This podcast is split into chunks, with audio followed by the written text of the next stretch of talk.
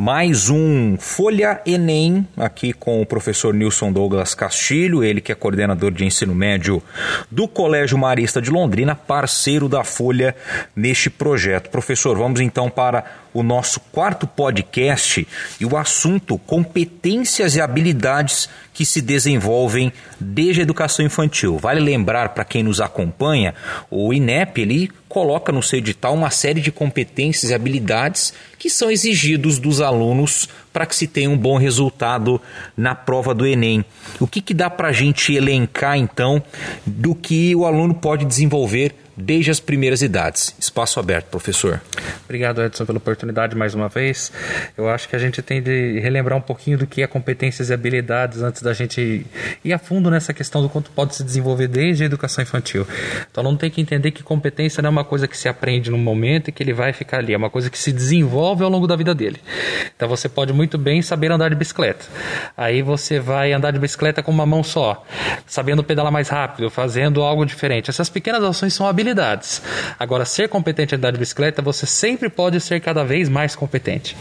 Então, existem coisas que a gente aprende desde muito pequeno, nos diversos contextos, e não é diferente na escola, que a gente consegue aplicar na nossa vida e automaticamente isso reflete numa prova como o Enem, que avalia por competências e habilidades.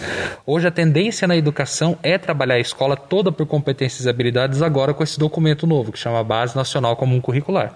Então, todos os alunos devem ser avaliados por competências e habilidades, desde muito pequenos. Então, quando a gente pensa nas primeiras infâncias, desde muito pequenos as crianças já fazem uso de diversas linguagens, é, eles fazem uso de diversos recursos para poder se comunicar com o mundo ao seu redor e entendê-lo. Então, a primeira infância é marcada por isso, por entender o mundo ao seu redor, apesar de toda a dependência que a criança tenha de alguém.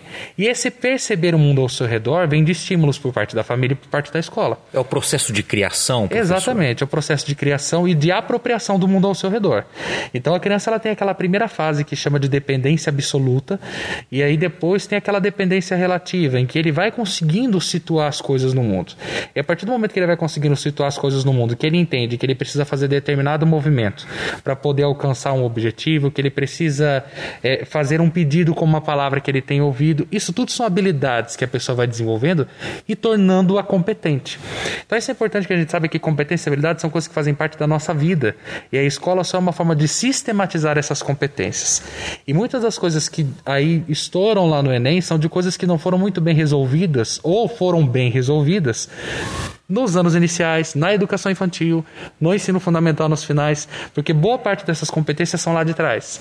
Então, uma criança com uma boa base, ela pode desenvolver boas competências e automaticamente isso vai levar ela a ter um resultado bom, seja no Enem ou qualquer outra prova ou qualquer desafio que ele vai enfrentar na vida. A habilidade ela é uma consequência, nesse caso, de um, de um, de um treino, de um aprimoramento de determinada competência? E, na verdade, é o seguinte: para eu alcançar uma competência, eu preciso aplicar uma habilidade. Habilidade vem antes. A habilidade vem antes. Na verdade, essas habilidades elas são pequenas operações mentais que um aluno faz ou que qualquer pessoa faz para poder ser competente em alguma coisa. Então, se a gente fosse trazer para um contexto de escola, para eu me situar no espaço e no tempo, eu preciso desenvolver algumas habilidades. Eu estou perdido no meio do oceano. Eu preciso me localizar. Então, se eu souber pontos cardeais, isso é uma habilidade. Se eu souber me localizar pelos astros, isso é uma habilidade. Se eu souber ler um mapa, eu tiver um mapa à disposição, isso é uma outra habilidade. São essas pequenas operações que eu vou fazendo que faz com que eu seja competente para me localizar no espaço e no tempo. Então veja, são pequenas ações que levam a grandes competências. E essas habilidades não estão para uma competência específica. Saber ler um gráfico não é só para você se localizar no espaço no tempo ou ler um mapa. Você pode muito bem ler um mapa para poder encontrar um tesouro, numa brincadeira, você pode muito bem ler um mapa para poder entender onde é que fica a localização do lugar onde você mora, para poder fazer uma leitura do porquê determinado local fica em região, e aí você começa até a misturar as competências umas com as outras. Então, uma habilidade não está voltada para uma única competência, uma leva as outras e elas estão completamente articuladas. E assim, professor, tem algo inato dentro de tudo isso? A gente pode deixar bem claro que nós, seres humanos, já nascemos com a capacidade de linguagem. É, essa capacidade de linguagem não significa que é quando eu falo, quando eu escrevo, não é só pelo verbal. A, a, linguagem é a forma de interagir com o mundo, de interagir com o meu redor. A gente vê que as crianças elas encontram diversos recursos para estabelecer linguagem. Pelo choro, pelo olhar, pela forma de balbuciar desde muito pequenas, a gente já nasce com essa capacidade de linguagem. E quando a gente entra na sociedade, a gente consegue sistematizar isso aí. Por meio da língua portuguesa, portuguesa, por meio de um gesto, por meio de um sinal, por meio da língua de sinais. Então existem algumas competências que nós vamos desenvolvendo ao longo da vida que realmente são inatas, que já estão dentro de nós, que é parte do ser humano enquanto sua constituição. Então o ser humano ele já nasce é, com a capacidade de quantificar, ele só não sistematiza isso aí ainda. Ele nasce com a capacidade de interagir com o mundo, ele só não tem isso sistematizados. E aí é papel da sociedade e da escola situar esse, esse ser humano, esse sujeito na sociedade. E isso daí vai aumentando a complexidade. Conforme aumenta a complexidade, ele vai aumentando o grau que ele tem, a idade que ele tem escolar, e isso também é avaliado numa prova como o Enem. Então é importante, né, no mundo de hoje, que muita gente pode achar que só a escola que educa. Peraí, não é bem assim. Não. Os pais ainda têm uma contribuição muito grande para isso e a escola vem como um complemento também e, claro, afinando alguns pontos do desenvolvimento da criança. Sim. O Enem é um dos desafios que exige competência da parte de um aluno. Quando a gente fala de competência, a gente está falando de uma coisa muito maior. Por isso que competência é papel da escola fazer isso, da sociedade como um todo. Então, no ambiente em que a criança vive o mais informado possível, que a criança consiga entender diversas situações, tudo isso faz parte para que ela seja alguém competente na vida, não só na prova do Enem. E mesmo dentro dessas listagens, professor, de competências e habilidades que o Enem coloca, a gente consegue separar as que são mais mais importantes para a prova ou as que têm um maior peso dentro do resultado final? Maior peso, não diria, talvez aquelas que sejam mais recorrentes.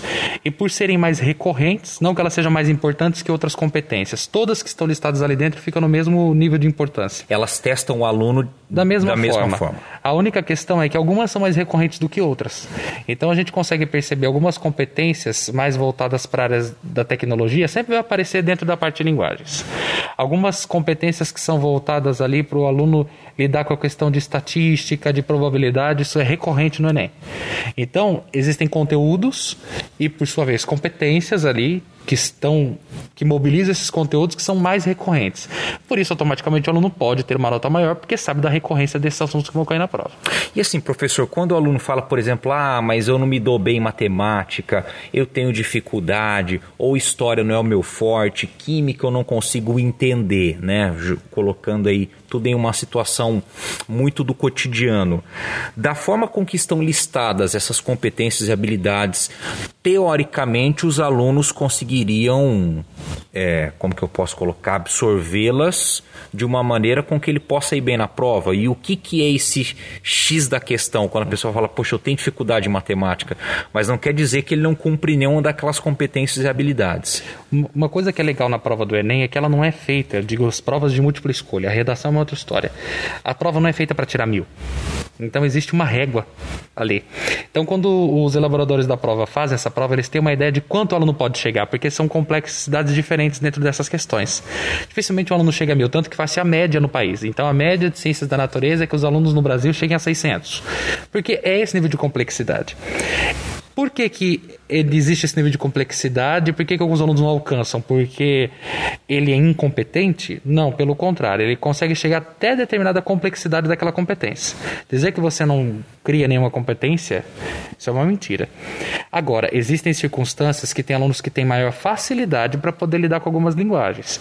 Então, tem aluno que vai entender melhor estudando por meio de números, que vai entender melhor com imagens, tudo isso faz diferença. Então, é o que a gente chama até de modalidade de aprendizagem. Todo mundo tinha isso. Eu consigo aprender melhor quando eu estou lendo, quando eu estou escrevendo, quando eu escuto o professor falar. Então, essas modalidades de aprendizagem interferem no modo como o aluno aprende e automaticamente interferem no resultado de uma prova.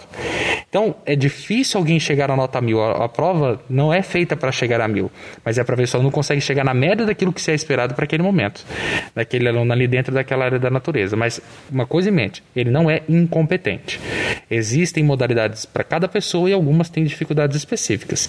E ainda tem aqueles alunos que têm uma dificuldade de aprendizagem. Isso interfere, que é uma coisa cognitiva, é fisiológica. Tem alguns que têm alguma deficiência mesmo e não vão conseguir alcançar algumas coisas. Mas assim, então de uma maneira geral é que realmente existe esse contraponto. Então, Sim. se uma pessoa, se um aluno, melhor dizendo, ele vai melhor nas ciências humanas, talvez nas ciências exatas ele acabe tendo um desempenho um pouquinho Sim. mais baixo. Não é o fim do mundo nesse não, caso. Não é o fim do não mundo. não é para associar também com o aluno que tem uma dificuldade de aprendizagem, que é outra uhum. história. Isso também não é uma desculpa para que ele não, não estude. Então ele precisa estudar e justamente atacar onde são as maiores fragilidades dele.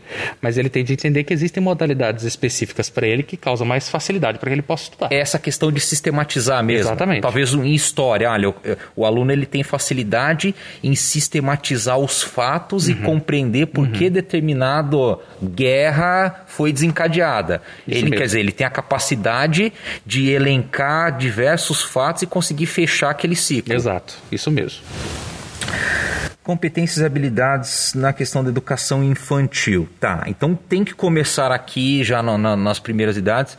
E o quanto que isso pode fazer falta na frente, quando o aluno chegar, por exemplo, no ensino médio? Uhum. É, não é que a educação infantil tem que ser voltada para a prova do Enem. Pelo contrário, tem que respeitar a infância. Só que a educação infantil também tem que trabalhar por competências. Isso é um trabalho da escola. Quando a educação infantil faz com que o aluno investigue, com que ele pesquise, com que ele mantenha sua curiosidade, que esse aluno é estimulado a pensar dentro das limitações que a infância impõe e até das limitações particulares de cada aluno, mas que ele seja um aluno investigador, pesquisador, um aluno que procure as coisas, isso vai fazer com que ele mobilize saberes, com que ele mobilize várias coisas que ele tem recursos naquele momento para resolver uma situação problema. Isso é o que o Enem pede, mas também é o que o ensino médio pede, qualquer situação na vida pede. Então, não é formatar a educação infantil para o Enem, é formatar a educação infantil para desenvolver competência e ir bem no Enem, é só consequência disso. Então é isso que é importante. Então não é para encontrar a educação infantil como só o momento do brincar sem intenção nenhuma. Tem que ter um brincar com intencionalidade, ou brincar para desenvolver habilidades socioemocionais. Um aluno que está numa situação de prova, ele tem que desenvolver algumas habilidades que são específicas ali do campo acadêmico, da matemática, sim, mas ele também, se ele consegue lidar com os desafios de uma pressão da prova, é, de lidar ali com o momento em que ele fica nervoso, tudo isso são habilidades importantes que também a educação infantil pode fazer.